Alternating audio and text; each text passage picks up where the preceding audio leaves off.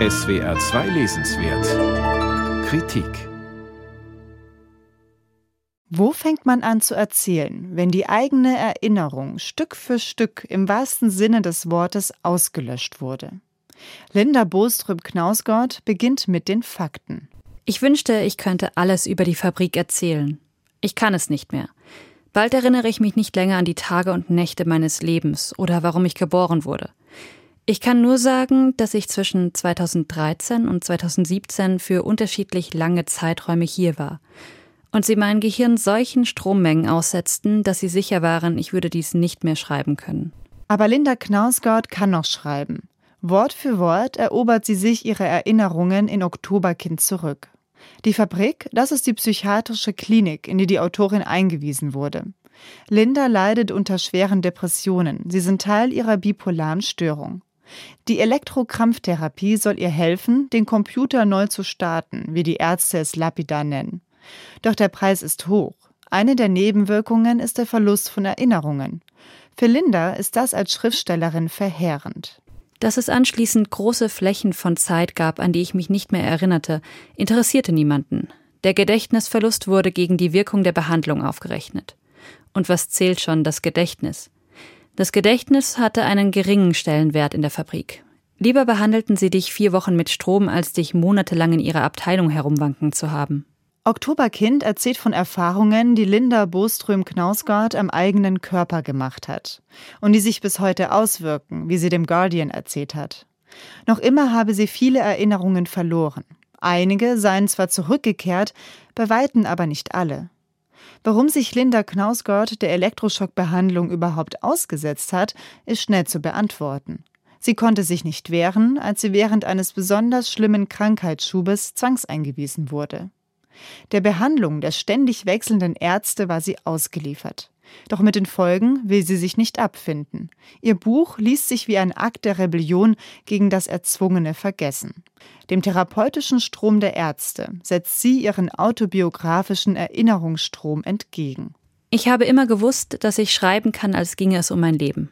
Es geht um mein Leben. Es ist so leicht, ich spüre den Strom der Worte und nichts kann schiefgehen. Assoziativ und fließend, ohne trennende Kapitel, springt Linda Boström-Knausgard zwischen verschiedenen Lebensabschnitten. Sie erzählt von ihrer Kindheit und Jugend, die sie als stilles und angepasstes Mädchen verbracht hat. Die Kindheit eines Niemands, wie sie schreibt. Ihre Mutter, eine Schauspielerin, trennt sich früh von Lindas Vater, der selbst unter einer bipolaren Störung leidet und manipulativ die Tochter gegen ihre Mutter aufzubringen versucht. Dreckserinnerungen nennt Linda diese Passagen. Dann überlagern sich die Erinnerungen mit Lindas Aufenthalt in der Klinik, um gleich darauf wieder zurück in die jüngste Vergangenheit zu springen. Zu ihren vier Kindern, ihrem Ehemann. Er, der erfolgreiche Schriftsteller, sie, die depressive Ehefrau und Mutter, die immer nur jammert. So konnte man es in Karl Ove Knausgards Monumentalwerk Mein Kampf lesen. Linda Knausgard nutzt ihr Buch aber nicht für eine eiskalte Abrechnung. Den Namen ihres Ex-Mannes erwähnt sie an keiner Stelle. Im Gegensatz zu ihm erzählt sie ihr Leben nicht in einer Aneinanderreihung von Details nach. Ihr geht es nicht um Selbstdarstellung. Schreiben ist für sie eine Überlebenstechnik. In einer schnörkellosen, direkten Sprache vergegenwärtigt sie fast Verlorenes und bewertet es aus der Distanz heraus. Ich tat nicht nur mir selbst weh, wie schon früher, als ich jung gewesen war, sondern auch meinen Kindern, jedes Mal, wenn ich sie verließ, um mich für längere Zeit in diesen Räumen aufzuhalten. Um nicht davon zu reden, wie weh ich ihnen in der Zeit davor getan hatte, mit den Wochen, die ich im Schlafzimmer verbrachte. Dort drinnen kochten meine Gedanken und wurden zu einer Masse aus verdrängter Trauer. Dort war ich nicht mehr ihre Mutter, sondern eine andere, eine, die sie fürchteten und nicht verstanden. Ich jagte ihnen Angst ein. Ich jagte meinen Kindern Angst ein. Zwei Suizidversuche, mehrere Elektrokrampftherapien und eine Scheidung hat Linda Boström-Knausgard hinter sich. Es erfordert nicht nur Kraft, sondern auch Mut, die Erinnerungen an diese Zeiten wieder hervorzuholen. Aber das Ich in Oktoberkind erinnert sich nicht nur, es reflektiert und kommentiert auch das eigene Verhalten. Linda Knausgard ist damit nicht mehr die unzurechnungsfähige, kranke, passive Frau. Die, bei deren Namen man denkt, oh, Karl-Ove Knausgard und oh, bipolar, wie sie dem Guardian beschrieben hat. Jahrelang lag die Aufmerksamkeit auf den Büchern ihres Ex-Mannes, während sie mit ihrer psychischen Erkrankung und den vier Kindern nicht in der Lage war zu schreiben. Ihr Leben wurde zum Romanstoff ihres Mannes. Jetzt erschreibt sich Linda Boström-Knausgard ihre Unabhängigkeit und knüpft dabei an an Autorinnen wie Annie Ernaux und die Dänen Tove Ditlevsen.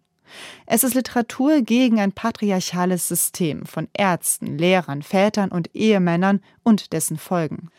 Dem setzt Linda Boström-Knausgard mit Oktoberkind ein dichtes, poetisches Werk entgegen, das ebenso beklemmend wie auch berührend zu lesen ist. Ein Werk, in dem sie ihr Innerstes nach außen stülpt, sich verletzbar macht, gleichzeitig aber etwas vollbringt, was die Zeit überdauern wird. Mit jeder Erinnerung, die aus ihr herausströmt, erlangt Linda die Deutungshoheit über ihr Leben.